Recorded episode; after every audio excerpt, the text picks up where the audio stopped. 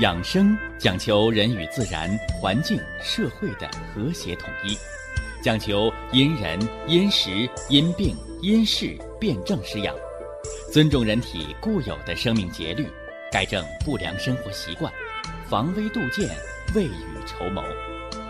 让我们一起学习、感受、实践养生的大智慧，用智慧去把握健康，用身体去感悟健康。用心灵去感受健康的幸福和快乐。欢迎收听《我和健康有个约会》。下面有请徐老师讲解博一文化的大智慧，让我们一同感受健康带给我们的快乐。好，下面有请徐老师。徐老师，您好。哎，主持人好。听众朋友们，大家好！欢迎各位啊，来继续关注和收听咱们的博医堂养生健康论坛。呃，昨天呢，我给大家说了这个幽门螺杆菌，是吧？它的这个治疗啊，和治感冒是一样的啊，和生活当中的这个杀蚊呐、灭蝇啊，是一样的道理。呃，为了方便大家能够找错，啊，能够改错，我给大家总结了十条，啊，十条，幽门螺杆菌，是吧？滋生环境形成的十条原因，这十条你占了几条啊？啊，你占了三条还是五条啊？啊，你说我十条都占全了，那你幽门螺杆菌跑不了，对不对？所以希望大家一会儿能做做记录。呃，咱昨天呢还给大家说了胃气，得胃气者生啊，失胃气则死。胃气呢是人到点儿吃饭知道饿的感觉，啊，见饭知道亲知道香的感觉，吃了方可运化。得胃气者生，啊，说的是吃麻儿麻香的人，知道饥饿的人是不得病的，而见饭不知道亲，不吃不知道饿。吃东西如同嚼蜡一般无味的人，叫失胃气。失胃气者死，就是人的脾胃的运化能力已经大打折扣了。啊，后天之本一旦被破坏，啊，人的病就会逐渐的生成，啊，逐渐的生成。那说到香，我们还要说一说这五味儿，啊，人的口腔当中这个五味和五脏疾病的关系。啊，怎么说来着？天养人以六气，是不是啊？风寒暑湿燥火，这是自然界当中的六种环境现象。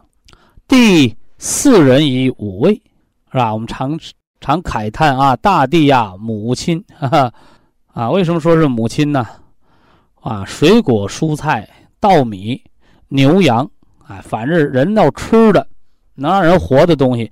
离开了土地是活不了的，啊，离开了土地是活不了的，是不是啊？有的人说，那我吃水里的浮游生物，我之前吃海带活着，水至清则无鱼，啊，如果水里没有土的成分，你也长不了这些什么呢？哎，植物，啊，所以土为万物之母啊，土有厚德载物之大德之大幸，啊，这大家要知道。呃，说这五味的病啊，我得说说啊。健康人的嘴当中啊是没有味道的，就没有异味的。那么人，当你特别馋什么的时候啊，你注意啊，当你特别馋什么的时候啊，说你脏腑就虚了啊，这就是人的条件反射嘛。渴了，渴了是想喝水嘛，是不是啊？那嘴里老是水，不想喝，那你体内就有水湿。所以小孩一流哈喇子那是脾虚，老爷子一流哈喇子那要中风，那都是水湿。所以五味儿啊，你特别想要的时候，是脏腑的虚症；而五味儿啊，你过浓、特别反感、特别讨厌的时候，哎，是疾病的实症，就是体内有病邪了啊。所以这块大家写上啊，就是脏为虚，人虚是要得病的，五脏虚了要得病。那有人说五脏实会不会得病啊？五脏没有实的，叫病邪为实啊，病邪为实啊，所以人为病啊，人为虚，病为实，说这个大家是我们中医的常中的讲法啊，大家把它 认识好啊，你别说那个那个，我这个五脏虚了，虚了是病，实了是不是病？实了也是病啊，但是不是五脏实，是病邪是实的啊，这个大家要把它闹清楚啊。我就简单的说了啊，简单的说，这个在五脏养生的时候我们还会讲，先从酸说起。说我嘴里老有酸味儿，那你注意啊，嘴里老有酸味儿，或者这人特别怕吃酸的，说明你肝脏淤住了，啊，肝脏淤住了，淤住是什么意思？就是有病邪，是肝癌呀，还是肝的肿瘤啊，是吧？还是肝的纤维化呀？这叫病邪为实，是不是啊？所以怕酸的人你要检查肝。你说我这人呢，想吃酸的。是不是啊？特别那怀孕的女同志，说什么酸儿辣女呀？啊，什么道理呀？想吃酸的想，就说明你身体里不够，叫虚。那肝血虚的人他就抽筋儿。你看熬夜，是不是啊？或者经常上网上电脑的人，你这样你适当的吃点酸的东西，说明你肝血不够用。你吃点酸的，哎，能够补一补肝，但你别吃多了，吃多了它就伤脾了。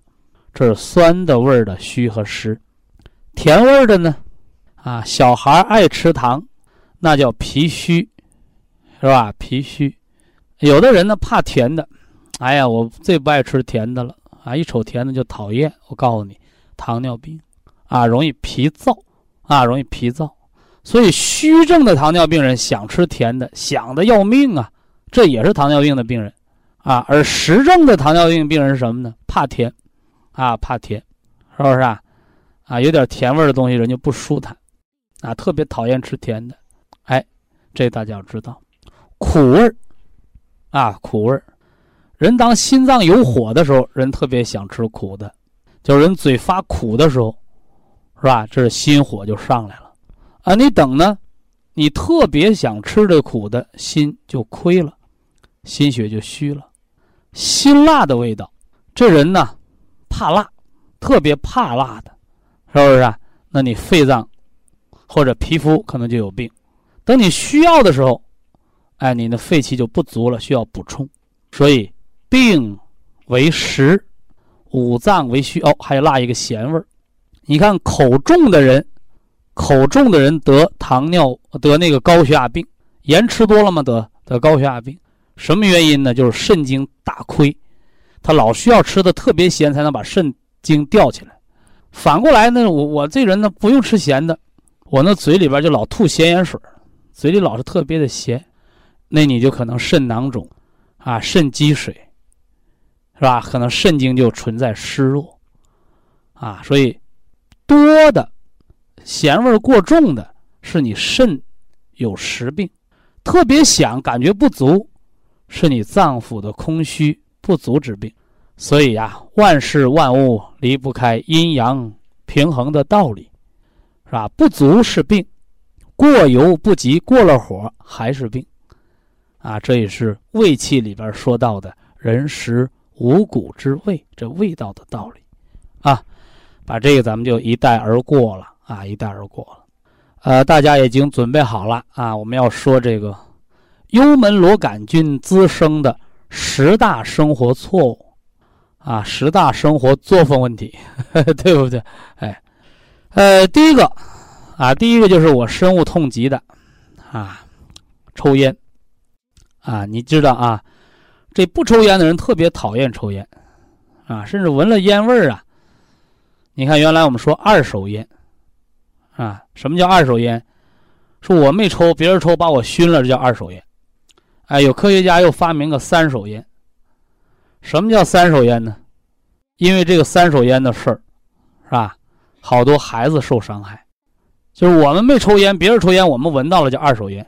结果我们头发上的烟味儿、身上的那个衣服上的烟味儿，回家又熏着孩子了，那叫三手烟，是不是？所以说，一人抽烟，全家受害呀。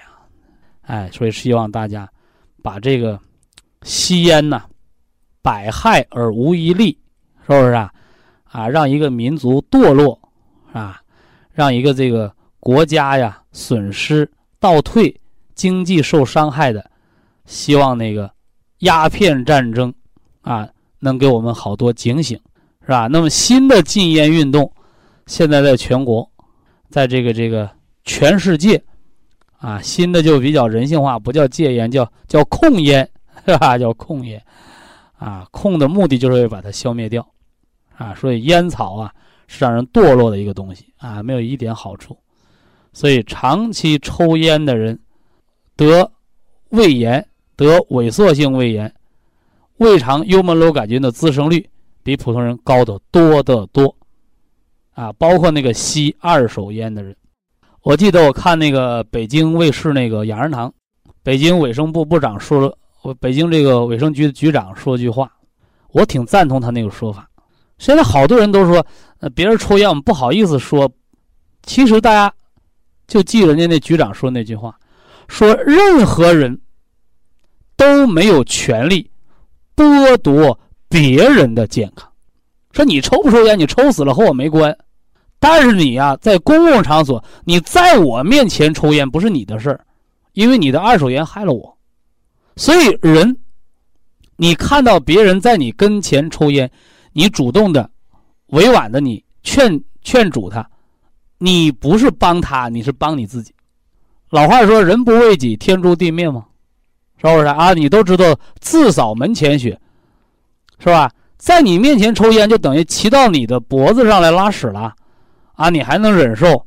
回后吸二手烟的人，比那个吸烟喷云吐雾的人得肺癌的几率还要高，你还在忍受？哎呦，你的品格太高了。是不是啊？哎，所以当你看到你周边有吸烟的人，你或者离他远一点，你或者有公德心的，你让他，是吧？在公交车上啊，在公共场所，你就制止他，这是一个道德有道德的行为啊。这咱们说说啊。哎，一说到戒烟，我就有说不完的话 啊，因为原来也深受其害啊。你周围很多同事朋友老当着我面抽烟啊，因为那时候年轻啊。这些都是老大哥嘛？怎么办？啊，现在呢？看看这些老大哥啊，得肺癌的得肺癌，是不是啊？天天咳嗽，天天咳嗽，啊，你见面你看他们谁发炎了没有了？啊，我见一次我给他们戒一次，啊，另外我这人嘴黑，是吧？我见他面我就给他们讲这些新闻，是不是啊？美国一个三十八岁的母亲，是吧？死于肺癌。是吧？向向美国那个烟草公司索赔二点二点八个亿的美元嘛，上新闻了，是吧？我我我是编出故事忽悠大家吗？你看新闻联播都知道吧？是不是？所以说人美国就把肺癌的照片印到了那个烟盒上，你看看人那个戒烟的决心是不是啊？啊，说都挺有趣的啊。另外呢，就是那个死不悔改的就不想戒烟的怎么办？带他参观，啊，带他到哪儿参观呢？到医院的肺癌科，啊，到呼吸科，到肺癌的住病病房走一圈儿，他最少一天少吸一半烟，对不对？哎，所以人呐，啊，劝善，啊，戒恶，啊，这是功德心，啊，这是功德心。好了啊，这是第一条原因。第二个原因呢，就是喝大酒的。啊，这酒是个好东西啊，少饮可以强壮人的筋骨，通利人的血脉。科学家研究证明，每天晚饭饮三到五毫升的低度的白酒，可以促进人体高密度脂蛋白，就是我们血管清道夫的生成，是不是？所以酒是可以养生的，但是酒后无德。多酒，多饮酒，伤肝，糜烂胃肠，股骨头坏死，说这样的伤害也是比比皆在。所以，对于酒的养生，我给一个建议：用之有度。啊，就像药也是一样的，吃恰到好处是治病。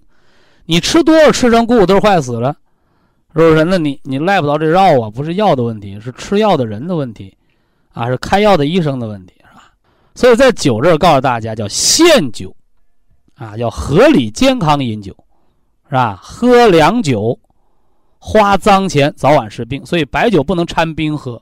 你别跟外国人学啊，外国那洋酒啊，那是比酒精还高的啊，能点着了，能点酒精灯的啊。中国的酒，白酒，从古到今，你什么时候看说李白诗酒斗百篇啊？李白斗酒诗百篇啊？这这嘴还瓢了，哈哈。你什么时候看李白喝酒往里兑冰块呢？哎，所以白酒必须是温着喝的，不能凉啊，不能凉，往里掺冰这是不懂文化，而且不能饭前，不能饭后啊，佐餐啊，佐餐。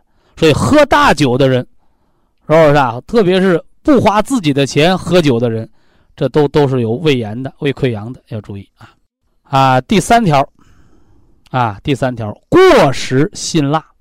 过食辛辣啊，这辣味是对人有好处的啊，辣味可以刺激人的味觉神经啊。如果中国的饮食没有了酒，再没有了辣椒，那中国的饮食几乎就没文化了，是不是啊？说这辣味儿啊，你特别川菜是吧？川菜的辣，粤菜的甜，你没有这辣味儿，五味儿要没了这一辣，那是缺了半壁的江山。但是别吃多，啊，别吃多，啊，这个蒜辣是走眼睛的，是不是？哎，所以说，特别是眼睛不好的人少吃蒜啊，容易导致玻璃体混浊。这辣椒味儿呢是走肠道的，所以肠炎的、痔疮的别吃辣椒，啊，葱辣我建议人人都可以吃，啊，葱辣是最好的辣，因为葱辣是开窍之辣。是长生草，是不是啊？哎，是壮人的阳气的，啊，所以什么洋葱护心包啊，是不是？大葱开窍治感冒啊，是吧？葱白治咳嗽啊，这这方子我都讲过的，是吧？但是天天吃那个啊什么呢？麻辣烫，是吧？又麻又辣又烫，这是个垃圾食品，啊，是地沟油的产物，啊，说这个吃多了，幽门螺杆菌胃肠会寄生的。甚至会导致胃黏膜糜烂，啊，这大家记住。哎呀，这十条咱们才说了三个，我把各条这个复述下去，啊，有机会我们再细讲，是不是？哎，这话题别拖得太长。呃，第四个是熬夜啊，熬夜不起早的人，第二天早晨你那有胃火了，你就容易滋生幽门螺杆菌。吃饭过饱的人，暴饮暴食得浅表性胃炎。啊，过度饥饿得胃溃疡，你看这都是生幽门螺杆菌的关键，就饱食和饥饿。第六条就是晚饭后不刷牙的人，是吧？现在口腔自生的幽门螺杆菌通过接吻可以传染。呃，第七个啊，第七个，乱吃药，啊，尤其是中药成袋子喝的，啊，我说的不是小袋子啊，是大编织袋子，一喝一百副中药，把舌头喝的全是裂纹口的，你胃黏膜已经糜烂了。都是幽门螺杆菌感染，是不是？化肥用多了，土地会沙漠化，会硬化；人吃药吃多了，脾胃会糜烂。第八条是过怒，啊，你看我说胃肠道疾病一半是吃出来的，一半气出来的。第八条是怒，肝气犯胃。第九条是思，久思伤脾。第十条就是愁，愁生肺癌和胃癌。啊，笑一笑，十年少啊，愁一愁，白了头啊。你白的是头发，啊，而恶变的，是不是糜烂的，幽门螺杆菌滋生的，甚至免疫力下降，出现细胞突变的，所以愁是一个不良的情绪。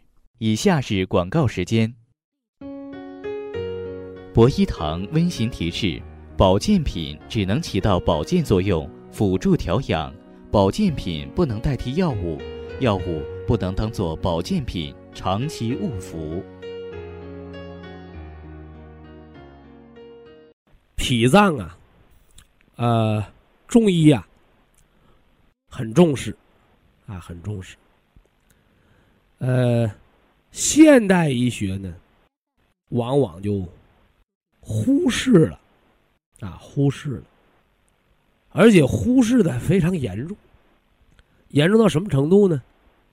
动不动啊，就把这个脾呀，啊当成废物，啊就给切了，啊给切了，是不是、甚至有一次我看那个那个中国科教频道啊，有一个专家啊，是中科院的，好像是啊，一个老太太啊，搞免疫科学的啊，早年那个上山下乡是吧？去新疆啊，他本身这个人就是搞免疫的，还是个专家。哎呀，结果这个人呢，为了怕自己身体得病，呃，把满口的牙拔了，啊，怕因为那个牙根感染呢得病，我牙拔了啊，啊，扁桃腺切了，啊，阑尾割了，啊，阑尾割了，胆囊去了，脾脏摘了，结果到了晚年，啊，你专家是不是也得病。你专家，啊，也有老去的那一天，啊，结果到老年了，啊，接受中央电视台采访，啊，老人家，老专家是吧？很痛苦，啊，很痛苦。如果这个搞免疫科学的这个西医学专家，如果他懂那么一点儿的中医，他就不会对自己的身体进行如此虐待，特别现在。前沿科学，是吧？这个世卫组织，他们已经开始重视中医对脏腑观念的认识，以及中医脏腑概念上的这些人体的零件对现代医学的影响。我这么说有点绕口哈。呃，怎么能给这话说清呢？哦，这么说啊，这么说能说清啊。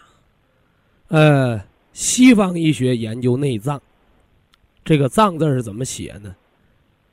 啊，是一个肉月旁，加上一个“庄”，啊，村庄的“庄”。所以这个“脏”讲的就是它的形，就是零件，有它的形态，有它的功能。是不是？所以西医讲这零件坏了就修，修不上就摘，是不是啊？所以西医治病的最后一招叫啥？啊，叫器官移植，啊，器官移植报废了嘛，修不好了，移植吧。所以说你现在像大一点的医院，什么北京、上海呀、省城啊，是吧？哎，排着队等肾的，排队等肝儿的。排着队等眼睛的，是吧？排着队等心脏的，啊，有的幸运，啊，等着了，啊，更多的人是没等着，啊，玩完了，所以这是中医啊，西医对内脏的认识啊。那咱们中医呢，是吧？你看现在有些人写中医脏腑，是吧？他那个脏。也写成这简化字了，肉月旁那个加一个庄稼的庄了啊，其实不对啊，不对。你看那个《黄帝内经》，实际上啊，中医讲的脏是藏啊，大家注意，捉迷藏的这个藏，所以中医这个内脏啊是藏在里面的啊，藏在里面的。是不是？所以我这就解释了，内脏是藏在里面的，管着谁呢？哦，管着四肢百节、筋骨皮肉血脉，这叫内藏五脏，外有五体。所以这五体是干活的，是零件，是吧？有了五脏，有了五体，还得有五官。五官呢？啊，你不能把内脏掏出来看，但是你通过五官，通过这小窗户，啊，你可以看到内脏的变化。所以这是五官对于内脏的一个外向的表现。那么，这个它就比现代医学要高明的多得多。啊，咱们多了不说啊，多了不说，啊，你看五脏所主。这个心主血脉，肝主筋，脾主肉，肾主骨，肺脏主人一身的皮毛，人生百病，根这个根源是藏在里面的，叫根在五脏。那这五脏，用你交代他们这个心脏啊、肺脏、脾脏，他们各干各的干什么吗？你不用教给他，浑然天成，生下来他就会。那这五脏干活，也不用发工资，也不用给奖金，啊，那靠什么来干活呢？哎，靠元气滋润。所以元气藏在任督二脉，这叫母，是吧？五脏六腑用元气滋养，养着这个生命体。同样呢，五脏六腑又把产生的气血精微，哎，回过来蓄积这个元气，就像五个儿女养老一样，是不是？哎，所以这是一个整体的中医的元气。五脏、五体、五官，这是一个非常完整的、和谐的生命模式，是不是？但是这个模式、这个学术认识，随着西方医学的兴起，现在已经逐渐的被好多人给忽视了，啊，所以才会切掉那么多零件，是吧？那么中医说这个脾脏，它不是说就这一个脾，是吧？我们那俗话讲究这连体，是吧？啊，你割了扔了，就扔了，它不起什么作用，不是的，啊，不是的。所以现代医学也逐渐研究这脾，啊，对人的免疫力。对人的造血机能，包括对人的身体的胖瘦的运化机能，都有非常强的作用，是不是？所以说，一般现在大一点的医院已经不随便割这个脾了。那说到这儿呢，就想到一个偏方，啊，想到一个偏方啊，好多听众朋友最愿意听偏方啊。现在电视啊、广播呀，啊，大夫都愿意给偏方。啊偏方治大病，啊，你得用对。偏方之所以偏，就是因为它不能全民推广，因为用错了，啊，用错了要性命，所以偏方不可胡用。呃，前前一段时间呢，我看电视，啊，就听了这么个方，说把那个猪的脾呀，什么是猪的脾呀？啊，你到肉铺，就是那猪的连体。啊，把它那个买回来，洗净了，切成片儿，拿瓦片把它焙干了，挨成沫啊，说喝这个治糖尿病，吃啥补啥，是吧？啊，这个有没有科学道理呢？这个没有科学道理。啊，我奉劝大家千万不能乱用。啊，不能乱用，尤其是这个季节。啊，尤其这个季节，啊，你看讲过了，春不食肝，夏不吃心，秋不食肺，冬不吃肾，啊，哎，你看中医讲吃啥补啥呀。但是你记住，你吃动物的内脏，是吧？如果这个动物是活鲜鲜的，就杀死了。这个动物是健康的，它内脏是好的，你吃了，或许有一定补的作用。但是反之啊，这个内脏本身如果这个动物就有病，它内脏就有蓄毒，啊，就有蓄毒。而且呢，你这个内脏把动物杀死之后，又内脏有死气，所以在五脏。当令的季节，你吃这个季节当令的内脏，对你的脏腑就是一种伤害，啊，就是一种伤害，是不是？而且现在科学已经证明了，是不是？哎，你那个脾，你把猪的那个脾切下来，是吧？它已经没有它的生物机能了，啊，你也就吃一些蛋白质，甚至你把它都焙了、焙干了、挨成粉了，你说它有什么作用？什么作用都没有了，是不是？说这个不要乱吃啊，不要乱吃。所以中医吃啥补啥，看似像是有道理。但是别吃错了，吃错了不但补不了，还伤了身体，哎，伤了身体。你包括你看老话说吃脑补脑，啊，特别在云南，啊，那个猪脑火锅是吧？特别多，那新鲜的猪脑一坨，就放火锅里烫熟了吃，是吧？那你看看，脑萎缩的老年痴呆，你说能吃这个吗？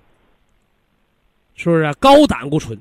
你吃完了不但补不了脑，加速脑萎缩，加速动脉硬化。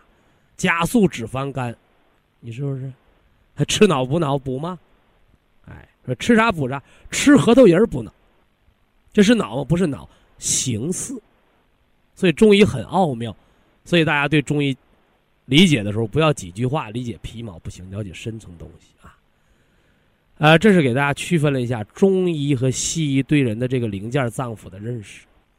西医重于形啊，就这一疙瘩一块儿，是吧？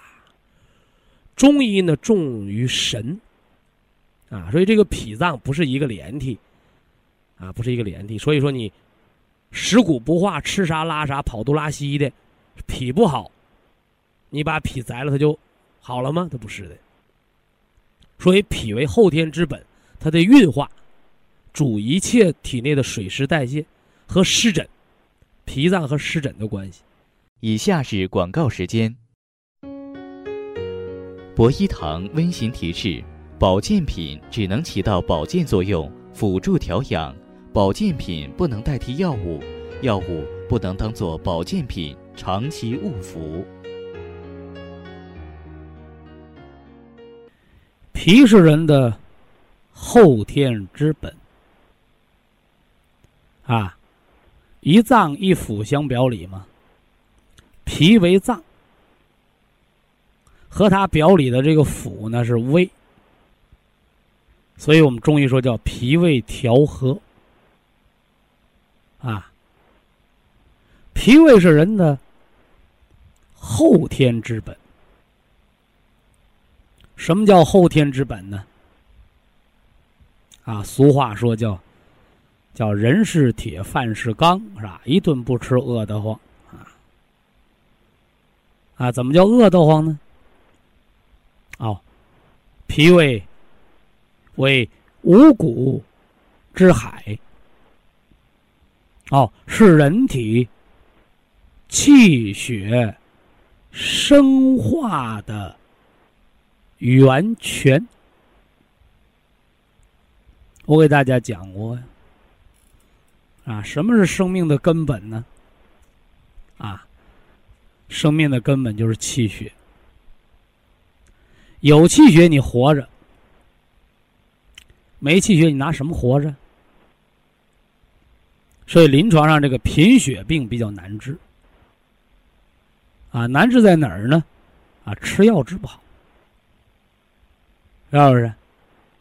所以说现在市面上有很多的补血的药，啊，大补气血，哎，但是你懂中医的人都明白。啊，贫血病吃药是治不好的。为嘛呀？啊，你给这人吃再多的补血的药，再贵的补血的药，这个人不吃饭就得饿死。所以呀，你看这个祖宗上传下的老话说：“人是铁，饭是钢。”他怎么不说“人是铁，药是钢”呢？没那个。啊，说药本不治病，药物是通过其药毒。中医说“药之除病，以毒攻毒”，就是用药的邪性来平人体的病邪。换而言之来讲，为什么说是药三分毒，十药九毒啊？因为药物都会耗伤人的气血，所以贫血能不能治好，不在于药好不好，关键看于这个人能不能吃饭。后来呢，现代医学结合中医进行深一步的研究，发现啊，不单是吃饭的问题，还更重要的是喝汤的问题啊。所以有人问我了，是吧？说徐老师啊，我们这个家里边有这个病人啊，什么贫血的。什么肿瘤放化疗的，啊，说如果光喝汤就吃不进去饭了，是吧？说为了吃饭，啊，结果呢，这牛肉补气汤方一天就喝半锅，是吧？结果来问我说喝汤重要，吃饭重要，啊，那今天咱们就板上钉钉啊，把这个告诉大家。一切的食物，只有化成汤液之后，才能为人所吸收，是吧？我不管你吃什么海鲜、鲍鱼，你什么粗茶淡饭，你什么鸡鸭鱼肉，到身体内，它都得化成一锅粥。化成这锅粥叫什么呢？我们中医叫腐熟。哎，你不要认为你个锅里煮熟了叫熟，不叫熟。你锅里煮熟的东西，你囫囵吞枣到人体内不消化。所以咱妈讲，一口饭要嚼三十六下，不让大家泡汤吃饭的道理就在这儿。啊，反过来不让泡汤，但是却讲了，饭前一碗汤，老来不受伤，这叫开胃。是吧？饭后喝汤，越喝越越胖，是不是？饭后的汤叫什么汤？啊，补气养血的汤。那饭前的汤呢？啊，瘦身苗条的汤。那么这个保元汤呢？胖子喝排湿，啊，能够瘦身减肥；瘦子补益气血。气血足方能长人的肉，是吧？所以富贵病喝了排毒，营养不良的人喝叫金补。那么危重的病人喝叫保命，而且呢，你选的这个食材要用黄牛肉，啊，水牛肉是没有效果的。啊，这得通知大家，啊，这是脾胃的作用，它的重要性。那脾胃除了能生化气血，它还有什么作用呢？哎，这个我们中医叫统血，说不对呀，是吧？说怎么不对了？说你这中医啊，怎么老许愿呢？怎么一个活分俩人干呢？说怎么回事啊？你看中医上不讲了吗？心主血脉，是吧？怎么又说脾统摄气血？你看看。这不就等于一个活分给俩人干了吗？是不是？其实不然。呃，有这样疑虑的朋友，说明对中国文字文化、中国这个古文化不了解了啊。啊，你看中国，啊，象棋，啊，象棋，啊，有将有帅，是不是？哎，有的小孩就问他那个爸爸了，呃，到底是那将军大，还是那个元帅大呀？是不是？哎，那个爸爸就告诉孩子了，元帅大。啊，元帅能管着将军，所以玩象棋的时候，那孩子就跟爸爸说了：“我我我绕这个元帅这个啊，你要将军那个，我这将元帅杀你那将军。”哎，啊，其实是这样的吗？啊，其实不是的。啊，将军和元帅派你去统领三军，你就是元帅。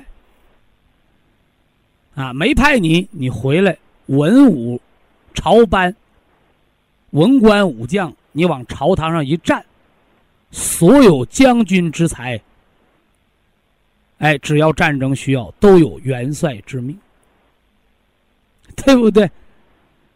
哎，所以这是中国人的文化，所以大家理解啊，这块一定要需要理解，心主。血脉，心是君主之官，是一个国家的大元帅，是一个生命的大元帅，是不是？哎，但是心脏，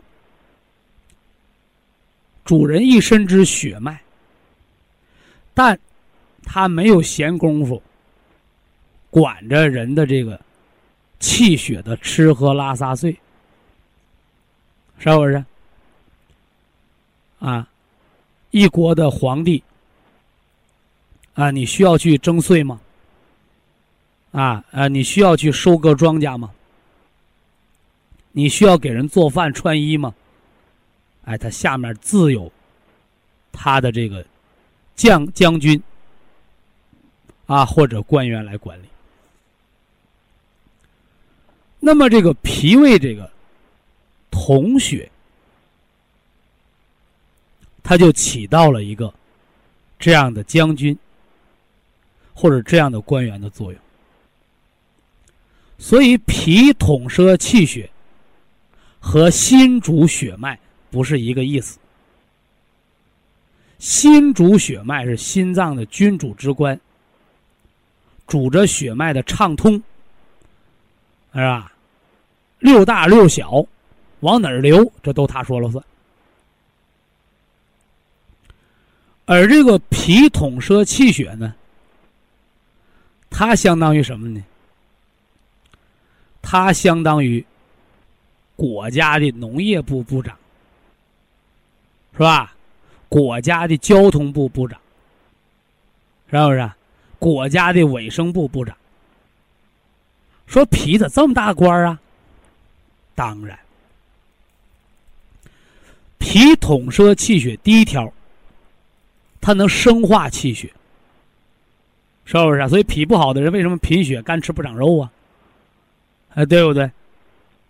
所以这就相当于农业部管生产的，是吧？叫第一产业，是吧？农业，第二产业工业，第三产业服务业嘛，叫第一产业。那脾还管什么呢？哦，脾还统摄气血，防止血行经络之外。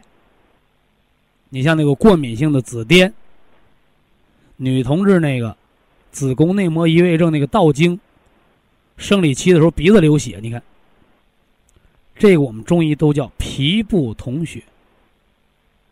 啊，脾不统血，你包括白血病。哎，都是脾不能统摄气血，血行经络之外，是吧？血细胞突变出现这些问题，这就把血道破坏了。如果把这个人的血管比作一条条河流的话，一旦脾不能统摄气血了，怎么着了？哎，洪涝灾害，河道不能运输，高速公路被水灌，那还了得了？所以可见，脾是交通部的部长，是吧？那刚才咱们还说了一个呀，是吧？说这个脾还是卫生部的部长，哎，这个就和脾脏的免疫关系啊。有一种病啊，叫肝硬化脾肿大。严重的叫巨脾啊。所以没办法了，就到医院做外科手术，把脾给切了，为了保命嘛，是不是？所以好多人呢，在切这个脾脏的时候，啊，都带着埋怨的口气，哎，肝硬化，脾大了，把脾切了，好像是脾给他添了多大的麻烦一样。其实啊，这样的人都是无知，都是没良心呐。但是呢，这又不能怪大家，因为没人讲，没人说，他就不了解。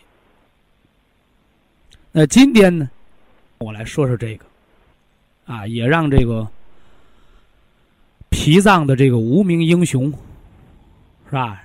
让脾脏这个不白之冤，啊，来给他叫什么呢？啊，雪耻，啊，还脾脏一个清白。前不久不报道了吗？说这个有个老爷子卡倒了，是吧？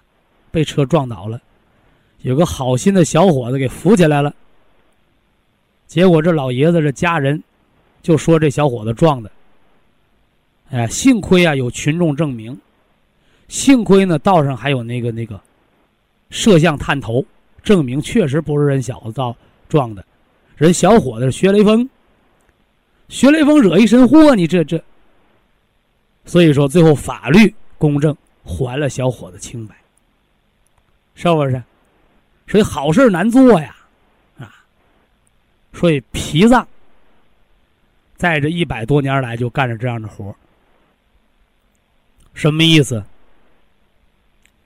肝硬化，脾肿大。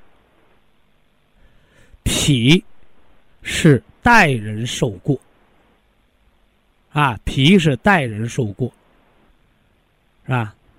你还有这个情况啊？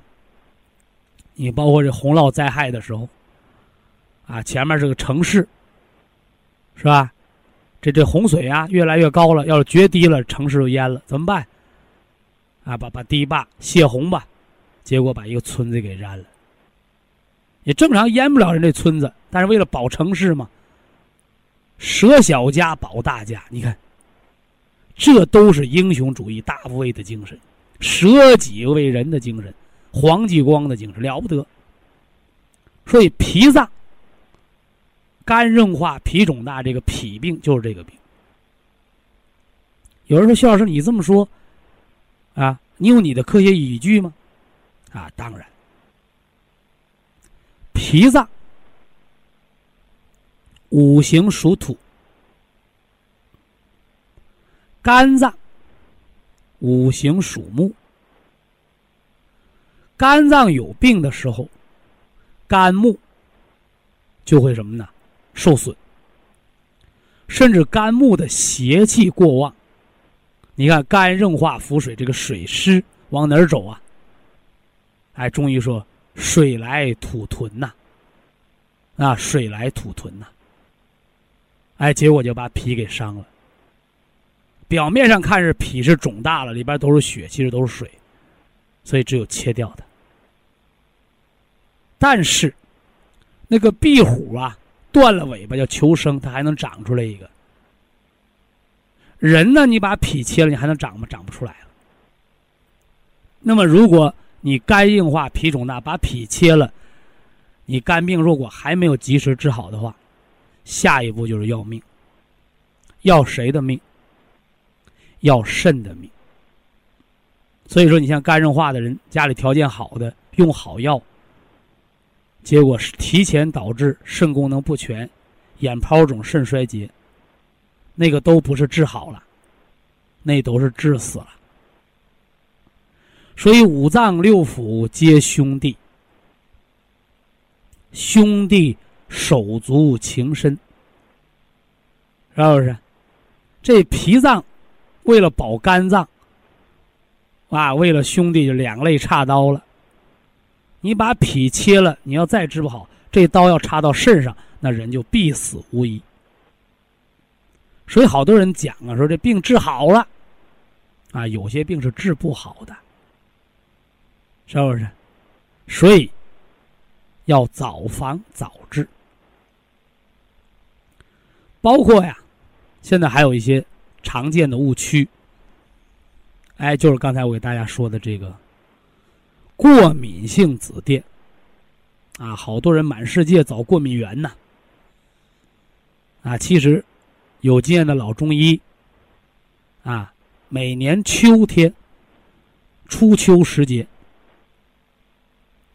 或者呢，春天都会接待好多的过敏性紫癜的病人，都是西医治不好了。啊，有些大夫挺有趣儿啊，治过敏性紫癜居然用抗生素，说是过敏，完了你用杀菌的药，嘿嘿，或者用激素，是不是啊？中国老百姓的话说：“驴唇不对马嘴。”你的诊断和你治疗是犯冲的，所以治不好也不足为怪了，是吧？每年的秋天和春天，啊，我都要接待好多这样的病人，啊，其实中医啊，在这个过敏性紫癜的防治上，经验非常成熟。总结一句话，啊，这个都是情治病。啊，情治病。中医对人的情治病是这么总结的啊：男子悲秋，秋天是走肃杀之气，要收敛。啊，你如果夏天太活泛了，你收敛不了，或者收敛太快，就会伤的男人的情志，就容易得这紫癜。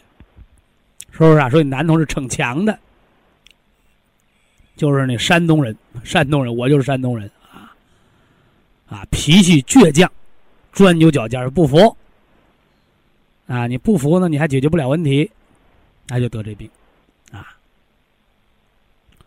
女子伤春，是吧？那个女的低血压的、贫血的、风湿的、阳虚的。春天一开春，阳气生发太快，她跟不上的。哎，女同志也得这个病，啊，肝木克脾土，啊，也生过敏性紫癜。啊，所以在这儿给大家推荐中成药，啊，归脾丸。啊，有严重的阳虚的病人，啊，什么叫阳虚啊？手脚拔凉，畏寒怕冷，小便清长，是吧？要吃什么呢？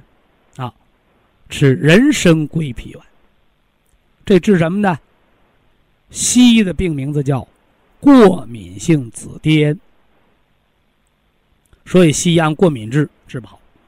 啊，人体是天底下最大的生物制药厂，也是最先进的，是不是？所以说，现在好多国家非常先进的一些国家，它的那个药物制造水平，同样没有人的自身的酶的活性好。差很多啊，差很多，啊，所以希望大家要了解啊。非常感谢徐正邦老师的精彩讲解，听众朋友们，我们店内的服务热线零五幺二六七五七六七三七和零五幺二六七五七六七三六已经全线为您开通，随时欢迎您的垂询与拨打。下面有请打通热线的朋友，这位朋友您好。您好，哎，你好，徐老师是我吗？哎，抓紧，请讲。哎哎，好，谢谢徐老师，我是西安的一个顾客。哦，我今天就抓紧时间吧，做的别的咱也不说了啊。哎，我就只想咨询一下我公公的一个事情。我公公他今年七十五岁，七十五，心梗，哎，心梗放了四个，哎，四个支架了。哎呦。然后咱们是零一年的四月份，偶尔中听了，是一下子放四个支架，还是后来又复发？后来是复发的，连续连续几年之内放的。这回我那话说定了吧？就是心脏放完支架，哪块堵管哪块。嗯。你没堵的地方，将来堵了你还得放。你看你放不完的放。嗯。那北京新闻报的最多一个人心脏放十二个支架，那心脏不成立交桥了吗？你说说。是是挺就是挺害怕。嗯后来结识了咱博博医堂，听了咱广播之后呢，然后嘞，我公公现在就是就到咱们博医堂来，然后就是保健个半年一年往上，你那些化学性的抗凝药就能减少了啊。哎，对，嗯。他就是用了咱保咱那些产品之后呢，后来那个心梗哈，基本上没有什么发没发作过，哦。然后可能也是嘚瑟大发劲儿了吧，可能是有点那个啥了，他就把那个抗凝药搁他自己擅自停了一下，停了之后呢，他就有一段时间不舒服了，然后哦就到医院，大夫说你这个不能停，然后呢就继续用上。后来我们在博医堂一直找小许老师来，嗯。小许老师就批评了我们说你听许老师广播没听好，然后来，因为我公公说话他不太方便嘛，哦，然后嘞，哎，一直调理，然后他后来又后来又查出他有血血脂又高，颈椎病，反正血压也不好。我估计这个可能听你广播解释就是你那个抗凝药它不管降血脂，哦抗凝药是管凝血酶原的。哦你那个西药降脂还容易导致脂肪肝。博医堂的这个三七阴性茶多酚，它的保健功能是降脂、提高记忆力啊。嗯对。后来嗯，这样后来现在后来徐老师给我小徐老师给我们调理的方案就是，现在我们我公公用的是黑的，呃，有红的红景天的咱那个，嗯还有个咱们那个什么铁铁皮铁皮皮石斛斛、西啊洋参、红景天胶囊养啊心脏的，嗯，哎，还有就是刚才徐老师你说的那个，咱那个三三七银杏那个茶多茶多酚酚是吧？啊，对，哎，然后蓝培现在每天吃了九个。啊九粒前前哎，老爷子现在什么状态？他现在的说话也有劲儿，但是他现在唯一担心的是啥呢？前两天去医院就体检了一次，各方面还都挺好的，就是发现了一个啥问题呢？就是有点早搏，然后那个心率过缓，他有点紧张。你这等于什么呢？嗯嗯地震的时候不害怕，玻璃杯子掉地下了，你害怕了。你那个早搏呀，和原来那心梗比起来，小巫见大巫。哦心律失常型冠心病是最轻的，心肌梗塞型、猝死型是最重的。啊，那这个其实就是带着磁疗脚垫吃吃吃 Q 十就得了，啊，好，脚垫儿，我稍等一下，我记一下。因为你放的是支架，没装起搏器，可以带磁疗脚垫啊。好的，好的，好的完了，揉揉心包经就可以了。好的，好的，好的。那谢谢徐老师。哎徐老师，我想麻烦我在最后问一下我我自己的一个问题，好哦吧？哦，哎，我也常年在咱博医堂用咱的的产品，嗯，我呢就是偶尔的就这个心脏吧，哈，就好像咚空一下，然后痛一下，就是那种特别明显的感觉，然后就感觉动一下那种感觉，然后就好了。你到底是动一下还是痛一下？就是通一下，就是那种感觉，就是像要蹦出来那种感觉，疼不疼？就蹦得很厉害，也不疼。哦哦哦，那做个心电图看看呗。哦，做个你不做心电图，咱俩在这猜意义不大。哦，那好吧，我嗯等我、我等我做完心电图，下次有机会再跟徐老师沟通，好吧？另外呢，我还给你提个醒啊，嗯，就你发作的时候做心电图能查出来，哦，你没发作，你心电图的就是正常心电图。你一般什么情况下出现？一般就是它没有规律性的，就是偶尔的，不知道啥时候，没有规律性的。那就是个早搏。哦，这就是个早呃，搏的一个健。康人在饮酒后、饱餐后、情绪激动后、剧烈运动后、女性怀孕后、经前期生理期后，嗯偶尔都会发生早搏。哦，生这叫生理性早搏，不叫病。哦，那你这个薛老师，我一直是用的咱的 Q 十，你吃这个一粒儿两粒儿的 Q 十也就够用了，哦，行，我一不算病直用的咱的 Q 十，不算病啊。啊，好好，还就有是你要是连续不舒服了，你查心电图，就像你现在，啊你现在没不舒服，正好呢，你一查它正常的啊。啊，行行行，嗯我知道了，嗯嗯，那好，那就这谢老师，嗯，好的，希望您和您的，家人都健康啊好好好，谢谢徐啊！老师，再见，嗯。嗯，哎，好，再见。好，非常感谢徐正邦老师，我们明天同一时间再会。听众朋友们，下面请您记好，苏州博医堂的地址是在人民路一千七百二十六号，服务热线零五幺二六七五七六七三六六七五七六七三七。客服微信号二八二六七九一四九零，微信公众号搜索“苏州博医堂健康管理中心”。好，非常感谢您的收听，我们明天同时间再会。